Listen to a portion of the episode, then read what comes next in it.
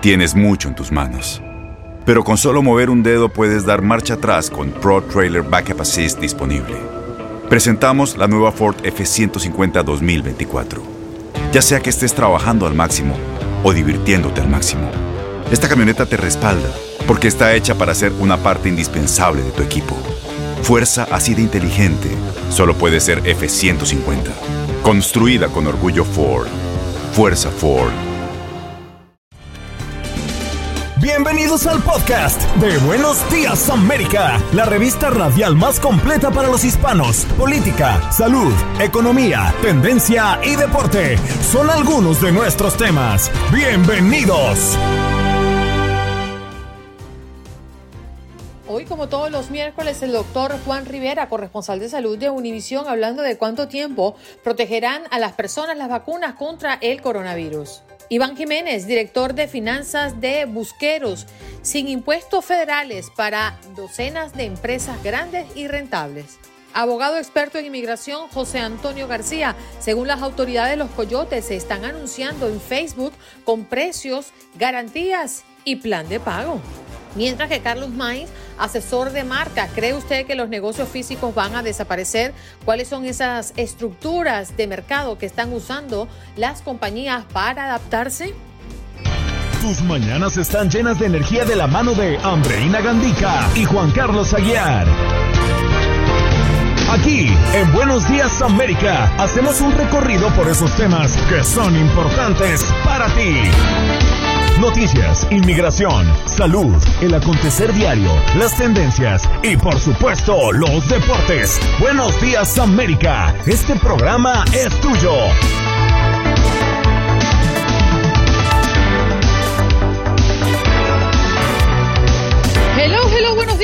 De costa a costa. ¿Cómo están? ¿Cómo amanecen? Para las personas que se incorporan a nuestro programa a partir de este momento. Ya estamos entrando a nuestra tercera hora de show, así que vamos hasta las 10 de la mañana. Hora del Este, gracias por su sintonía y por comunicarse con nosotros en nuestro número en cabina al 1-833-867-2346. Jorge Acosta está en los controles y atendiendo sus llamadas. Olga Betancur en la producción del espacio. Está su servidora Andreina Gandica y Juan Carlos Aguiar, el parcero, el único que yo conozco que no toma café, ya está con nosotros. Buenos días, Parce, ¿cómo amanece? Mi querida Andreina Gandica, tenga usted muy buenos días, un placer saludarla, amanezco muy bien. Hoy miércoles 7 de abril del año 2021. No me puedo quejar, lleno de optimismo. Tu salud no solo es tu prioridad, sino también la nuestra. sino también la nuestra. Buenos días América, con los expertos. De inmediato y como todos los miércoles nos acompaña el doctor Juan Rivera, corresponsal de salud de Univisión. Doctor, muy buenos días. Hola, buenos días, ¿cómo están? Bien, con esta eh, gran curiosidad que nos sostiene para iniciar nuestra conversación el día de hoy, doctor, ¿cuánto tiempo protegería a las personas la vacuna contra el coronavirus? Porque ese último, mm, eh, esa última información que se generó gracias a Pfizer mantiene a todo el mundo con mucha inquietud. Bueno, eh, Andreina, lo que sabemos es que por lo menos, y ahí está la palabra clave, por lo menos unos seis meses. Acuérdense que entonces la gente escucha eso y dice, ay, pero son seis meses nada más. No, ¿cómo es que funciona esto? Ellos llevan estudiando un grupo de personas desde que le pusieron la vacuna. Mientras más tiempo pasa y mientras más verifican si tienen anticuerpos todavía o no, ese tiempo de duración de protección puede cambiar. Estamos a este punto en que la protección por lo menos duraría seis meses. Puede ser que en unos, en un mes más, tres meses más, nos digan que dura ocho o que dura nueve. Eso lo vamos a saber pronto. Doctor Juan, me, me- me imagino que esto hace parte de la dinámica que tocó implementar de emergencia al inocular vacunas que, valga la redundancia, fueron autorizadas de emergencia porque la humanidad no tenía los conocimientos previos alrededor de, esta, de este coronavirus que literalmente nos arrinconó en nuestras casas. Mira, eh, cualquier tipo, cualquier tipo de, de vacuna, Juan Carlos, sea aprobada de emergencia o sea aprobada por el proceso normal, como uno realmente va a saber por cuánto tiempo te da inmunidad, es siguiendo a un grupo de personas que fueron los que se incluyeron en la fase 3 de los estudios por un periodo determinado de tiempo y seguir haciéndole pruebas de anticuerpos para asegurarte de que no pierdan esos anticuerpos y que si los pierden, entonces puedes entender exactamente eh, cuál es el tiempo de duración de esa inmunidad. Doctor, ¿podríamos hablar de eh, a partir de cuándo comienza la inmunidad después de vacunarse? Bueno, la inmunidad después de vacunarse, en términos de Moderna y Pfizer, después de la primera vacuna, después de 10 días de la primera dosis, tienes como un 50% de, de inmunidad. Luego de ponerte la segunda dosis y pasen otros 10 días, ahí tienes el 94-95%. Eh, en la de Johnson Johnson es solamente una dosis, entonces después de 10 días tienes eh, la inmunidad en términos de enfermedad severa de 85%, porque es la de Johnson Johnson, y en términos de hospitalización y, o, muerte en contra del coronavirus, tienes la inmunidad de 100% o la protección de 100% luego de 10 días con la de Johnson Johnson. Doctor Juan, leía en la página de Univision eh, los resultados de una investigación realizada por la Universidad de Oxford que habla de cómo uno de cada tres enfermos graves de coronavirus ha sido diagnosticado o fue diagnosticado posteriormente con alguna afección neurológica o psiquiátrica, esto en los siguientes seis meses. Esto podría estar dándose por razones fisiológicas del propio organismo o podría estar más hilado a los inmensos temores que tenemos los seres humanos en medio de esta pandemia de contagiarnos, de resultar graves, de en caso de tener gravedad poder morir, ¿Qué, tanto es fisiológico y qué tanto podría ser mental, doctor? Mira, yo creo que hay ambas, obviamente, porque la ansiedad colectiva que hemos eh, sufrido durante esta época, de, de repente, obvio, puede causar problemas cognitivos, problemas de memoria, problemas de sueño que eventualmente derivan en otros problemas eh, cognitivos. Dicho eso, Juan Carlos, nosotros sabemos también que hay evidencia y casos en donde el propio virus afecta la parte neurológica del cuerpo causando derrames cerebrales, por ejemplo. Eh, entonces, una vez que el virus causa un derrame cerebral en un paciente, eso tiene un efecto neurológico que puede durar por meses o puede durar por años. Entonces, la contestación es, sí, definitivamente hay un efecto que tiene que ver con la ansiedad colectiva que estamos viviendo, pero también sabemos que el virus literalmente y directamente puede afectar el sistema neurológico. Doctor, sé que este par de preguntas eh, ya se la hemos realizado en este programa, pero eh, gracias a mm, la confusión que existe, de hecho nuestros propios oyentes eh, se sienten confundidos y afirman cosas como que pues la vacuna no sirve porque me puedo contagiar, le hago la siguiente pregunta. ¿De qué protege la vacuna que hoy nos estamos colocando? ¿Y las personas vacunadas pueden contagiarse y contagiar a los demás? La vacuna, las vacunas que tenemos nos protegen de enfermedad, eh, específicamente y o más específicamente eh, y de manera importante de enfermedad severa, de hospitalización, de muerte a raíz del coronavirus. Alguien que tenga la vacuna sí se puede enfermar. La vacuna de Pfizer y Moderna te cubre un 94-95%. Hay 5% de las personas que se pueden enfermar con, con una condición de coronavirus obviamente más leve eh, y lo mismo puede pasar con Moderna. Entonces, definitivamente alguien con la vacuna se puede contagiar y se puede enfermar, excepto que va a desarrollar síntomas más leves. Y esas personas que desarrollan esos síntomas más leves, definitivamente se lo pudiesen pasar a otro que no tiene la vacuna. Doctor Juan, hay personas que han fallecido posterior a haber sido vacunadas pudieron haber sido contagiadas previamente a la vacuna y la vacuna de alguna forma generar un impacto más fuerte porque uno puede estar contagiado y no saberlo. Eh, Juan Carlos, no, no, no murieron por culpa de la vacuna realmente. Son personas que eh, se vacunaron, pero digamos dos, tres, cuatro días antes habían estado expuestos al coronavirus, se infectaron y obviamente esa primera vacuna no los va a cubrir de manera, no les dio tiempo a que la primera vacuna los cubriera. Entonces desarrollan coronavirus como cualquier otra persona desarrolla coronavirus y tienen ese riesgo de morir o de hospitalización.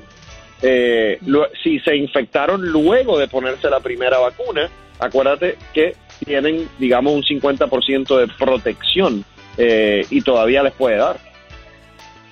Doctor, cuando nosotros escuchamos algo como una nueva variante, comenzamos a mirar hacia los lados, pero cuando esa, eh, esa nueva variante tiene como nombre doble mutante, pues uno ya no sabe qué entender. ¿Usted nos podría explicar? Mira, todos estos virus van a mutar. Eh, algunos tienen una mutación, eh, algunos tienen dos, algunos tienen cuatro. Simplemente ellos siempre están tratando de cambiar su estructura para burlar al sistema inmunológico. Así es que los virus eh, pueden sobrevivir dentro de, la población humana. Cambian algo en su estructura y yo digo que es como que se ponen una máscara para que nuestras células, que son los soldados del sistema inmunológico, no, no las puedan detectar y entonces ellos puedan seguir replicándose en nuestro cuerpo.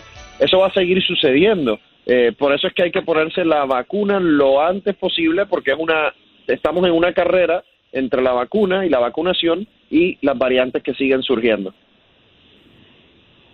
Bien. Doctor, hay una pregunta recurrente que nos los ha hecho un par de oyentes y dice, ¿es posible que a mí me coloquen la vacuna de Pfizer, por ejemplo, y luego la segunda dosis sea de otra de otro laboratorio como Moderna, por ejemplo? ¿Eso es posible? Eh, eh, es algo que no se está haciendo, por lo menos en los Estados Unidos, porque no se ha estudiado de manera completa. Puede ser posible en un futuro, pero lo importante es que si se va a hacer así, que hayan estudios que comprueben que es seguro para la persona y que es eficaz en términos de crear inmunidad, pero a este punto no se está haciendo. Tenemos un minuto y medio para despedir, pero Lupe ha llamado una oyente y quiere hacerle una pregunta. Lupe, brevemente, porque no nos queda tiempo. Doctor, este bien detectar fibrosis. Y yo no, yo no fumo ni, ni tomo licor. Entonces quiero saber si puedo tener un tratamiento, digamos, a través de, su, de sus medicinas suyas natural. Sabes que Andreina no, no pude escuchar bien la pregunta, decía que no toma licor, que no fuma, pero no sé exactamente lo, que, lo que está preocupada. Mon. Diga Lupe, ¿qué le han detectado? Fibrosis. Fibrosis, doctor. Ah, fibrosis. Mire, Lupe, ya, ya, cuando tiene fibrosis pulmonar, eso es algo realmente que, que ya necesita un pulmonólogo, un especialista, algo un poco más serio. Yo sería irresponsable, Lupe, si yo le dijera que con un santo remedio usted pudiese curar o revertir la fibrosis, porque realmente eso no, no existe. No hay nada natural, Lupe, que le vaya a ayudar, pero sí hay algunos medicamentos que le puede dar su doctor que pueden funcionar para la fibrosis pulmonar. Doctor, muchísimas gracias por acompañarnos. El tiempo fue justo. Un abrazo. Un abrazo, cuídense. Cuídense. El doctor Juan Rivera con nosotros, corresponsal de salud de Univisión. En Buenos Días América. Buenos Días América. Tu opinión importa. Nuestras redes sociales. Facebook. Buenos Días AM. Tu opinión importa. Instagram. Buenos Días América AM. Buenos Días América AM. Tu opinión importa. Día 77 de Joe Biden en la presidencia. ¿Cómo va su agenda? El presidente anunció que adelantó la fecha límite para que los estados extiendan la elegibilidad de vacunas contra el COVID-19 a todos los adultos del país. El nuevo plazo está casi dos semanas antes de lo previsto inicialmente y ese plazo es el 19 de abril. Entre otras informaciones, pues eh, la administración de Biden anuncia la apertura de un centro de detención adicional para niños, eh, niños migrantes en Donna el día de ayer. El sitio de admisión de emergencia de Delphi está programado para recibir el primer grupo de niños no acompañados el día pues de hoy. Y por otra parte, pues gobierno de Biden dice que no exigirá un pasaporte de vacunas de COVID-19. Eso lo han anunciado desde la Casa Blanca el día de ayer. Día 77 de Joe Biden en la presidencia. ¿Cómo va su agenda?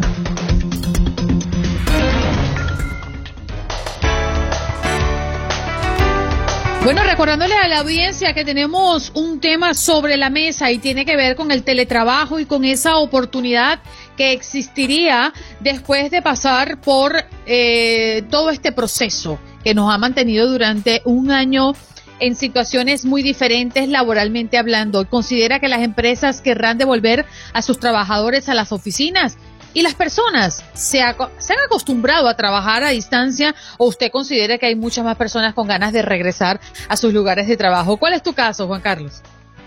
Andreina, eh, yo quisiera regresar en la medida en que la empresa nos lo permita. Quisiera poder volver a trabajar. Creo que eh, me hace falta la oficina. Es el espacio natural de trabajo. No significa que no sea productivo en la casa, no significa que no me sienta a gusto trabajando desde acá. Me ha pasado algo particular que fue lo que me dejó pensando.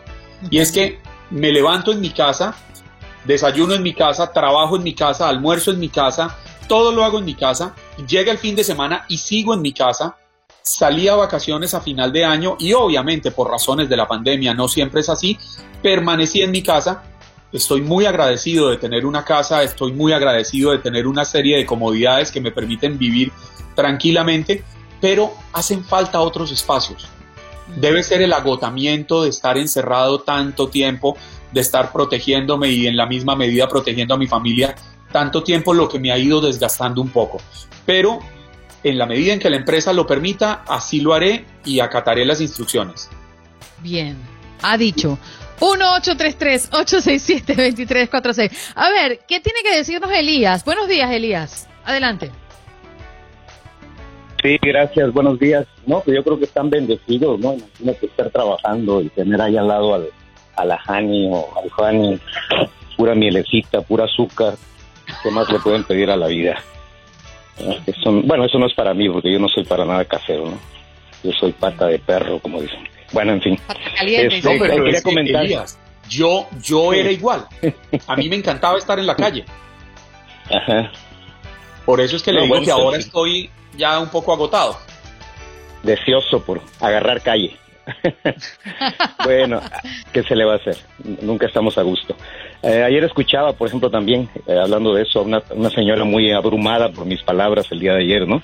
Entonces, este, decía ella que, pues, yo criticaba de que estas personas, según ella, no creyeran en Dios, los republicanos o los conservadores. Pero no, todo lo contrario. Yo lo que observo es que creen mucho en Dios.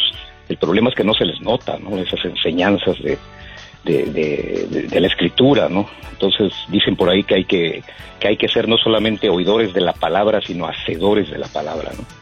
Entonces ella mencionaba también la situación del salario mínimo y yo digo, bueno, pues es que es algo de, de completa justicia, ¿no? Tratar de por lo menos ofrecer un mínimo donde las personas puedan satisfacer sus necesidades básicas y eso obviamente el salario actual o al menos el límite que tienen pues no lo está haciendo, ¿no? Realmente es algo muy injusto y si se tiene que tener un salario mínimo, no debía tenerse un salario mínimo, de hecho, ¿verdad? Si apeláramos a la justicia, a la, a la razón, a la solidaridad, ¿verdad? De los empresarios con los trabajadores, pues quizá, ¿no? Ellos mismos tendrían por qué ofrecer un, salario justo, ¿verdad? Que alcanzase a cubrir sus necesidades. El problema es que no existe tal, ¿no? Entonces, lo que existe es una voracidad muchas veces de algunos que pues eh, pueden tratar de, de, minimizar al máximo todo, todos esos este, ingresos de los trabajadores de manera que difícilmente puedan cubrir sus necesidades más básicas, como ocurre actualmente. Entonces, por un lado, los republicanos dicen, no, no, no, esto es un gastadero, se está ayudando mucho a la gente, va a provocar inflación y nos espantan con el lobo de la inflación, ahí viene, ahí viene el lobo, ahí viene el lobo. Pero si les hablas de, bueno, si la inflación está deteriorando el ingreso de los trabajadores, pues es justo que se actualice, ¿no? Se, aumente el salario mínimo. Ahí sí pegan de brincos, ¿no? Ahí sí dicen, no, no, no, no me lo toques, no, no, porque entonces sí las empresas, ¿qué va a pasar con ellas? Entonces es una política como de Robin Hood, pero a la inversa, ¿no? Esas personas, en lugar de, como hacía Robin Hood, de quitarle a los ricos para darle a los pobres, ellos quieren quitarle a los pobres para seguirle dando más a los ricos. Entonces realmente... Bueno, justamente, Elías... Y gracias por tu llamada, justamente con referencia a las empresas, y es que mm, tenemos nuestro próximo tema. Estamos intentando conectar con nuestro invitado Iván Jiménez, que aún no lo estamos viendo acá en la transmisión del Facebook Live, pero ese tema es justamente un tema que vamos a tocar a continuación, porque al menos 55 grandes empresas en este país no pagaron ni un solo dólar en impuestos federales corporativos el año pasado, sobre unos beneficios que superaron conjunto los 40 mil millones de dólares, según el informe de mm, que, se nos presenta en este momento. Y para eh, disipar esa duda, pues eh, estamos intentando tener a Iván Jiménez, que parece que ya lo tenemos. Iván, muy buenos días. ¿Nos escuchas y nos ves bien? ¿Cómo está? Iván, te estamos escuchando y viendo perfectamente. ¿Cómo te encuentras? Muy bien, muy bien, gracias, muy bien. ¿Y ustedes? Bien, intentando digerir un poco esta información, ya la adelantábamos, 55 grandes empresas en los Estados Unidos no pagaron impuestos federales el año pasado. ¿Por qué? ¿A qué se debe esto? Bueno, muchas empresas eh, tienen en realidad eh, su, diríamos, su centro de operaciones fuera del país, en lo que viene siendo eh, un, un, un lugar donde pagan cero impuestos. Te voy a dar un ejemplo. Una compañía como Apple tiene su, su, base tal vez en un sitio que se llama Jersey. Ahí tiene todos sus, eh, todos sus patentas. Entonces, la compañía en efecto operativa tal vez está en, en, Irlanda, que tiene una base de un 12, y tal vez tiene las cuentas bancarias en otra, eh, en otro lugar. Entonces, en efecto, las operaciones se la pagan a Irlanda, que paga un 12%, que luego le paga a la, le tiene que pagar unos derechos a Jersey que paga 0%, y cuando vienes a ver la realidad, si ganan, por decir, vamos a usar cifras simples, 100 millones, de esos 100 millones, 80 le tocan a la empresa por, por los derechos de patenta que, que no pagan nada. Entonces, eh, en realidad, lo que hay que ver con esto es lo siguiente. El sistema impositivo es muy complicado, eh, eh, está hecho de una manera donde premia el riesgo.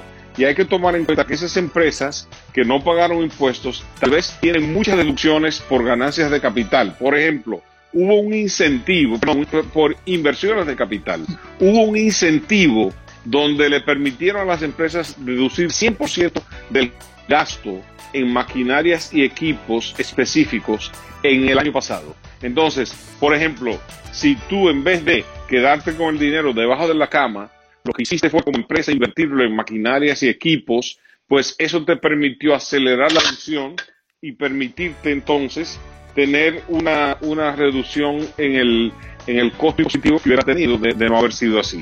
Entonces, eh, lo que hay que ver, lo otro es que la estructura de impuestos tiene unas tasas que bajaron, esas tasas bajaron justamente para permitir una mayor reinversión en el país. Esa fue la, la dinámica. Y hay que tomar en cuenta que el, el riesgo se, que se toma en investigación, en desarrollo de productos, pues muchas veces no tiene éxito. Entonces eso permite una deducción impositiva. Eh, lo que pasa es que es muy distinto para un individuo que para una corporación. Iván, le voy a poner dos ejemplos para plantearle la siguiente pregunta, porque hay cifras que en lo personal pienso que son escandalosas. Entre los años 2017 y 2018, según aseguró el presidente Joe Biden, al menos 90 empresas de la lista de Forbes de las más ricas no pagaron impuestos federales. Incluso, eh, en un segundo caso, mencionó a la empresa Amazon. En el año 2018 no pagó un solo dólar en impuestos federales e incluso recibió en devolución de impuestos 129 millones de dólares. La pregunta es, ¿son malos los propietarios de estas empresas? ¿Están actuando mal? ¿O es que tenemos la obligación de rediseñar las leyes para llevarlos a que ellos paguen lo que deben pagar? Bueno, yo, yo creo que debe haber un balance entre entre costo, entre digamos, lo, que, lo que percibe la nación en cuanto a ingresos y también los gastos. Eh, porque hay, hay, esto es un problema no solamente de ingresos, es un problema de gastos. Pero yendo a la respuesta a su pregunta, eh, la, la, la, empresas como, como Amazon tienen unas estructuras, primero, de compensación a altos ejecutivos, donde no es en efectivo.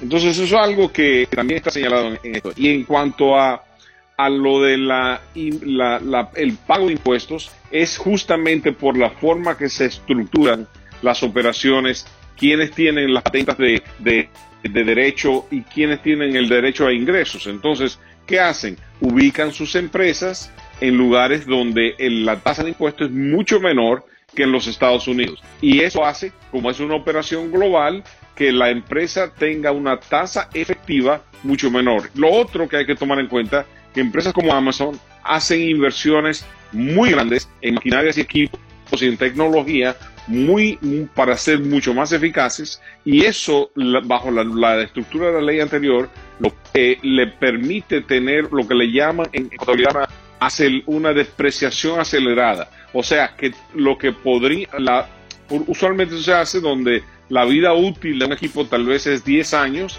y dividen la deducción la depreciación por 10 años o sea la reducción de impuestos por 10 años en, en la, nueva ley lo que hicieron fue que redujeron, aceleraron la depreciación donde esa vida útil se puede tomar en un mismo año.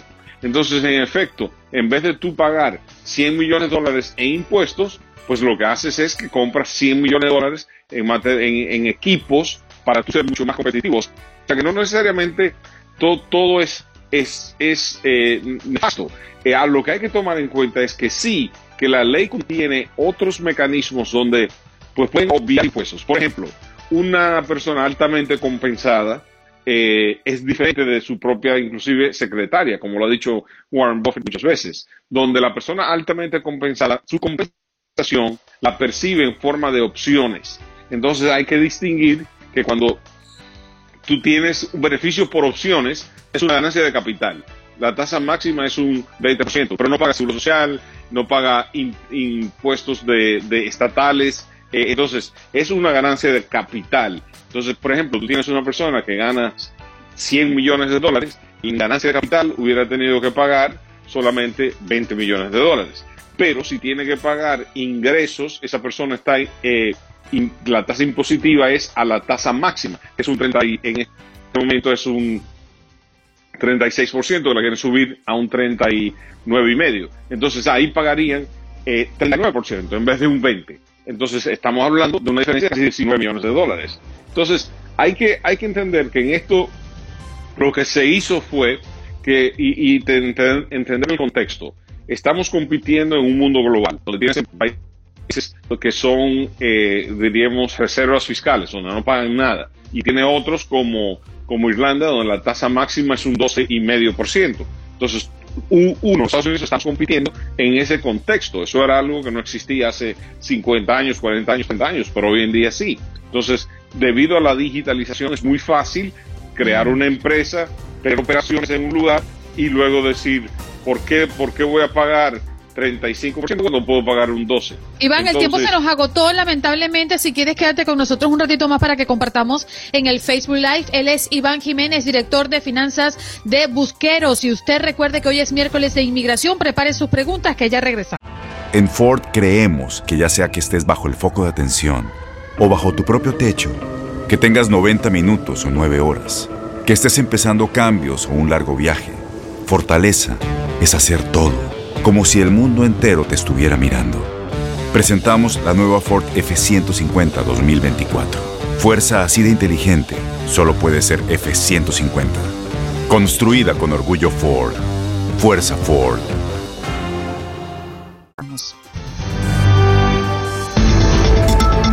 En Buenos Días América sabemos lo que te preocupa. Por eso es que de la mano de los expertos te guiamos y respondemos tus preguntas de inmigración. Nuestro segmento de inmigración y usted puede llamar, recuerde, y hacer sus preguntas directamente al abogado experto en inmigración. Llame al 1-833-867-2346 y si usted está en conexión con nuestra eh, transmisión en Facebook, puede dejar su pregunta en el chat y nosotros gustosamente lo estaremos leyendo por usted. Muy buenos días, abogado José Antonio García, ¿cómo se encuentra? Muy bien, muchas gracias. Buenos días, es un placer estar con ustedes una vez más. Iniciemos con un tema sumamente escandaloso porque según las autoridades, los coyotes se están anunciando en Facebook, abogado, con precios, con garantías y plan de pago. ¿Cómo es esto? Así es, salió un reporte que dice que los coyotes están ofreciendo sus servicios por Facebook. Ah, por ejemplo, ah, una persona anuncia que puede viajar de México a los Estados Unidos 8 mil dólares, cruzas la frontera por Matamoros, caminas una hora y después en automóvil hasta tu destino y tú no pagas hasta que llegues a tu destino. Otra persona pregunta ¿quién me puede ayudar a entrar a los Estados Unidos? Inmediatamente le respondió un coyote. Estamos listos, cobramos 3 mil dólares para llevarte hasta la línea que sería en California y 6 mil dólares después de que tú llegues a tu destino. 100% garantizado. Otra persona pregunta, ¿es cierto que pueden ah, cruzar los niños el puente, o sea, aquí en Texas? Y la respuesta viene solamente si cruzan solos, no permiten entrar a familias, estamos a la orden. Se están anunciando por Facebook, ¿cómo ven? Increíble, José Antonio. Eh, forma de aplicar la ley contra estas personas que están literalmente traficando con seres humanos? ¿Qué leyes se están violando en los Estados Unidos? Exactamente, hay leyes federales, a veces también leyes estatales, pero uh, una persona que hace este tipo de, de, trabajo, cruza gente indocumentada, se puede enfrentar a una condena, un castigo máximo de 10 años y es por persona. Ahora, si esto resulta en la muerte de un inmigrante, como ocurrió aquí en Texas el mes pasado, cuando ocho inmigrantes murieron después de un choque, uh, puede recibir cadena perpetua o el resto de su vida en cárcel. Mm, uno lo que piensa, abogado, es, ¿hay una mm, eh, captura masiva de coyotes o esto no pasa con frecuencia? No, porque el coyote típicamente nomás llega al puente, o sea, al lado mexicano, y cruza a las personas. Después, lo que llaman un pollero, se encarga de llevar al grupo quizás por el monte, uh, o, o, quizás conseguir transportación, muchos contenedores ahora traen a los inmigrantes 40, 50, 60 inmigrantes sin aire acondicionado, o sea que uh, es raro que una persona haga el mismo trabajo desde el lado mexicano hasta el lado americano, pero de vez en cuando ocurre uh, y los arrestan y les ponen cargos. Uh, muchas veces a los inmigrantes pues los deportan, a veces los detienen como testigos y pueden identificar, por ejemplo, al coyote y después los deportan, pero esto es un problema enorme. para los niños vemos que los coyotes muchas veces simplemente cruzan a los niños y los dejan solos en el lado americano, esperando que llegue la patrulla fronteriza y que los recoja. Uh, a veces han encontrado niños, uh, creo que ayer o antier salió en las noticias un niño de 10 años uh, cerca de la ciudad de, del río Texas que iba caminando en un camino solo porque lo abandonaron, el grupo lo abandonó y de buenas que lo descubrió un agente de patrulla fronteriza que ya iba a su casa pero esto está ocurriendo muy frecuentemente acá en Usted lo que nos dice, abogado, es que el coyote obviamente no trabaja solo, sino que trabaja con, con una red de personas que están también de este lado de, del país, no sé, de este lado de la frontera. Eh, pero es difícil dar con esa red. ¿Qué, ¿Qué es lo que pasa? Si es una práctica frecuente y vieja, antigua, ¿cómo es posible que todavía existan cosas como estas? Todavía existe porque hay mucha necesidad y también muchos uh, ciudadanos, residentes o a veces personas indocumentadas pues necesitan dinero y pagan, pagan dinero para que uh, recojan inmigrantes en la frontera y los pasen a los Estados Unidos a veces con, con papeles uh, falsos, a veces por el monte o el desierto. Y ya pasando el retén, el checkpoint, entonces pueden pueden proceder a su destino, ya sea Houston, Chicago, New Jersey, uh, y hay mucho, mucho dinero, porque estamos hablando de 9 mil, 10 mil dólares para personas que vienen de México, 12 mil uh, dólares de Centroamérica, 15 mil de Sudamérica. Si un inmigrante quiere entrar ilegalmente de los Estados Unidos y viene del país de China, uh, puede pagar hasta 80 mil dólares Wow. Bueno, abogado, ya tenemos a personas en las líneas que quieren hacerles preguntas directas a usted. Puede llamar al 1-833-867-2346. Michelle, buenos días. Tu pregunta al abogado. Ay, gracias, buenos días. Gracias por la oportunidad. Eh, quería saber si están abiertas las aplicaciones nuevas para DACA y de ser así, ¿qué tendrían que presentar? Ok, el programa DACA se reintegró por una orden de una corte federal y sabemos que el gobierno tiene que aceptar aplicaciones nuevas y también para renovar el DACA. Requiere para una persona que aplica por primera vez tiene que haber estado en los Estados Unidos antes del 15 de junio de el año 2007 y no salir después de eso, haber entrado antes de los 16 años de edad y no tener más de 30 años de edad cuando firmó Obama la orden en junio de 2012. Tiene que haberse graduado de high school, tener una diploma o el equivalente, que es el GED, o estar tomando clases, no tener algún antecedente penal serio, una felonía lo descalifica, un delito menor uh, serio también, y la tarifa para todo esto es 495 dólares. Al ser aprobado recibe un permiso de trabajo por dos años con el cual puede solicitar su número de seguro social y una licencia para conducir. Bien, vámonos a preguntas que están colocando en el chat, Juan Carlos. Sí, Andreina, tenemos una pregunta de Cosme García y él dice, tengo salida a México el 5 de mayo pero me llegó la mica de residente, pero con el sexo cambiado. ¿Puedo tener problemas para regresar nuevamente al país o qué debo hacer? Uh, puede un problema quizás inconveniencia tener que explicar eso al oficial de aduana, pero uh, si tiene tiempo cuando regrese puede uh, pedir una tarjeta nueva con información correcta. Es un error obviamente del gobierno y no tendrá que pagar la tarifa para reemplazar su tarjeta pero hay que llevar documentación, residencia, todo eso, pero a veces ocurren estos errores, ya sea en este caso pues el sexo, a veces la fecha de nacimiento, pero esta persona pienso que puede convencer al oficial ah, de su sexo verdadero.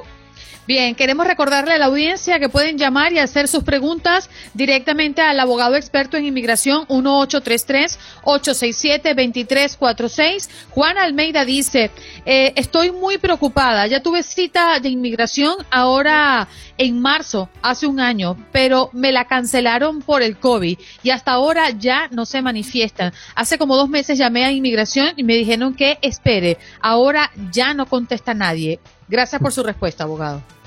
Ok, esto empezó el año pasado, en marzo y abril, muchas personas que ya tenían su cita para arreglar residencias de inmigrante ante el consulado americano en su país, uh, supieron o recibieron un anuncio, aviso de que la cita estaba cancelada, pues debido al COVID. Lo bueno es que los consulados ya empezaron a programar citas para este tipo de visa, así que hay que esperar porque nosotros ya recibimos citas para este mes de abril Así que ojalá que reciba su cita muy, muy pronto y estar segura de que tiene su información actualizada para estar listo o lista en su entrevista. Escribe Cecilia Rodríguez, soy ciudadana, ¿puedo ayudarle a mi medio hermano de parte de padre a organizar sus papeles? Sí, un ciudadano americano puede pedir a sus hermanos, medios hermanos, uh, no hay límite eh, hay un tiempo de espera según su país de origen, pero hay que presentar documentos, eh, por ejemplo, actas de nacimiento, sus partidas, todo eso. Hablar con un abogado de inmigración para ver qué documentos adicionales tiene que presentar para poder pedir a sus hermanos, hermanas. Y una vez más, no hay límite en el número de personas que pueden pedir en esta relación. Más preguntas por parte de nuestros oyentes. Dice Sip Darling, dice, buen día. Con la visa de estudiante, ¿puedo entrar y salir de Estados Unidos? ¿Y cada cuánto tiempo? Y además complementa la pregunta, ¿dónde se puede aplicar para la visa de estudiante para estudiar inglés u otro? Ok, la visa de estudiante es para que una persona venga a estudiar en los Estados Unidos y necesita una carta de aceptación de una escuela, universidad al ser aprobados, entonces tienen su visa de estudiante con la cual pueden viajar, pero hay que recordar que ahorita la frontera está cerrada, solamente permiten a personas esenciales entrar a los Estados Unidos, así como ciudadanos y residentes permanentes. Ah, tengan mucho cuidado antes de salir, pero en tiempos normales sí puede viajar a su país mientras su visa esté vigente. Hay una pregunta que plantea Ana Patricia Montoya en nuestra página de Facebook y dice, buenos días, me gustaría saber cómo puedo conseguir mi número de caso ya que se me extravió.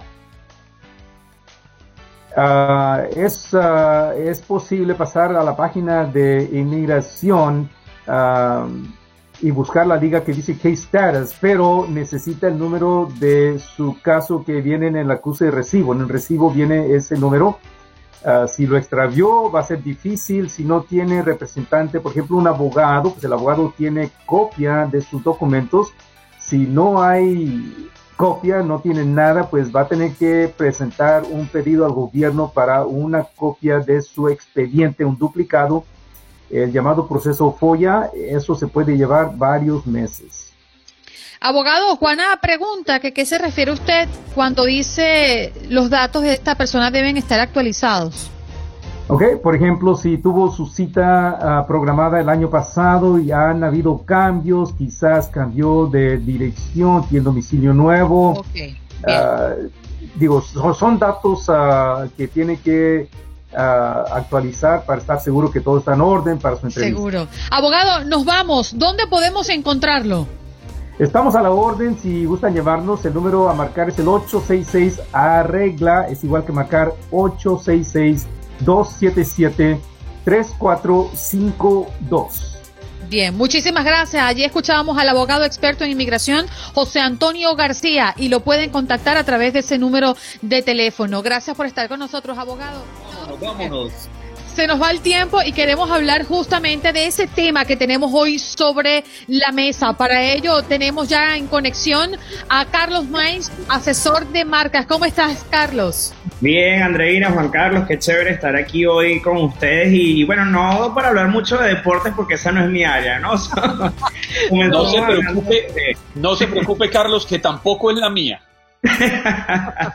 bueno, Carlos, vamos a hablar de marcas, de cómo visualizas tú los negocios físicos van a desaparecer, si estas estructuras grandes están apostando por hacerse mucho más pequeñas físicamente y mantener a sus trabajadores en casa. ¿Cuál es la tendencia? ¿Qué está pasando, Carlos? Mira, Andreina y Juan, de verdad que eh, el tema de los negocios físicos fue, fue algo que, que surgió y dio mucho miedo, sobre todo durante 2020.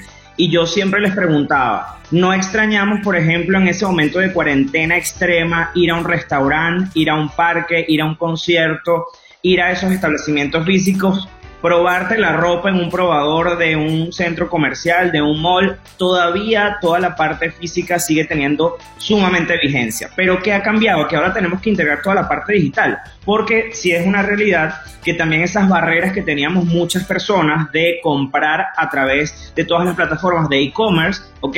Esas barreras nos las hicieron quitarnos de manera mucho más rápida, ¿ok? Este proceso de, compra online eh, que a veces había costado para que muchas personas tuvieran todavía la confianza, sobre todo en Latinoamérica, no tanto acá en Estados Unidos, eh, esa barrera se quitó prácticamente en un año para muchas personas debido a toda la situación de la pandemia, ¿no? Y, y, por también salvar la salud de tantas personas que tuvieron miedo al momento de salir a la calle a comprar. Entonces, yo creo que la clave está en entender que si estamos creando un negocio, eh, debemos integrar tanto la parte digital como la parte física y no olvidarnos de que es una integración de experiencias, ¿no? Al final del día. Pero para alguien que apenas está empezando, me imagino que el no tener que incurrir en los costos de una infraestructura, de unos de empleados a, a gran nivel, pues puede ayudarle el tema del e-commerce para, para comenzar. Completamente, completamente. De hecho, eh, yo siempre le digo a los emprendedores que tenemos en asesorías y en la agencia que es el momento de aprovechar todas las oportunidades y plataformas que tenemos prácticamente de manera gratuita, ¿no? Sin embargo, hay que hacerlo de manera estratégica, ¿ok? Entendiendo a quién nos estamos dirigiendo, entendiendo cuáles son las plataformas que nos van a dar más rentabilidad y no queriendo estar en todo nada más por estar, sino en los lugares en donde podemos conectar con esos clientes potenciales. Porque al fin y al cabo, yo siempre digo un dicho que, que nosotros lo comentamos bastante en Venezuela y es que amor con hambre no dura. Por mucho que te apasione a ti lo que estás haciendo como emprendedor y como amante de ese servicio o producto que tienes, la idea es que eso sea rentable en el corto, mediano o largo plazo de acuerdo a tus proyecciones, ¿no? Fíjate que en el 2020, a pesar de la situación de la pandemia, aumentaron en 8% la cantidad de empresas nuevas registradas y de emprendedores, ¿no? Y la mayoría de esas, de esas empresas nuevas registradas eran de latinos, ¿ok? Eh, mucho viene dado por esta capacidad que tenemos, sobre todo aquí en Estados Unidos, los hispanos, de reinventarse y de crear nuevos negocios al momento de emigrar y lo importante aquí es hacerlo, como les comentaba, de manera estratégica para no perder ni dinero ni tiempo. Mm, Carlos, eh, todo iba bien hasta que mencionaste el hambre. Carlos, eh, Juan Carlos sabe que el amor con hambre no dura y él lo, lo, lo, ejemplifica en el trabajo. Él siente mucho amor por sus compañeros, mucho amor por su familia, mucho amor por todo lo que ve y siente. Así que ya sabes que él come mucho. Ahí donde la ve Carlos se está burlando de mí porque yo tengo hambre todo el tiempo. Oh todo iba bien hasta que Carlos mencionó el hambre. Bueno. ¿Alguna, alguna mm, eh, experiencia, Carlos, tú que eres asesor de marcas, experiencias recientes con empresas y con marcas también que están trabajando bajo una dinámica diferente y lo que aspiran a hacer en los próximos meses pensando en que todavía están en pandemia? A ver cómo están actuando ellos. Mira, lo que yo me, he impactado mucho más es la capacidad en cómo las marcas personales han agarrado aún más auge, ¿no? Y cómo grandes marcas, ¿ok? Que antes veíamos invirtiendo un montón de dinero en, artistas bastante reconocidos, con bastante capacidad de, de, de llegar a las comunidades, ahora están invirtiendo, por ejemplo, en microinfluencers para llegar a comunidades mucho más específicas, ¿no? Entonces creo que ha habido una dinámica, eh, un entorno muy cambiante donde nos hemos tenido que adaptar prácticamente, si no diría yo semanal, pudiéramos decir mensual, porque claro, con el aumento de los casos, ahora el proceso de vacunación, todo ha sido un entorno muy cambiante, pero que la verdad las empresas se han adaptado eh, a, a, gran magnitud. Me he quedado también bastante impactado de cómo las empresas de gastronomía han adaptado los procesos de entrega de sus productos, de sus servicios, ¿ok? Que antes prácticamente dependían de que la gente fuera a los restaurantes y tuvieron que cambiar toda esa dinámica y ahora darle mucho más fuerza a delivery.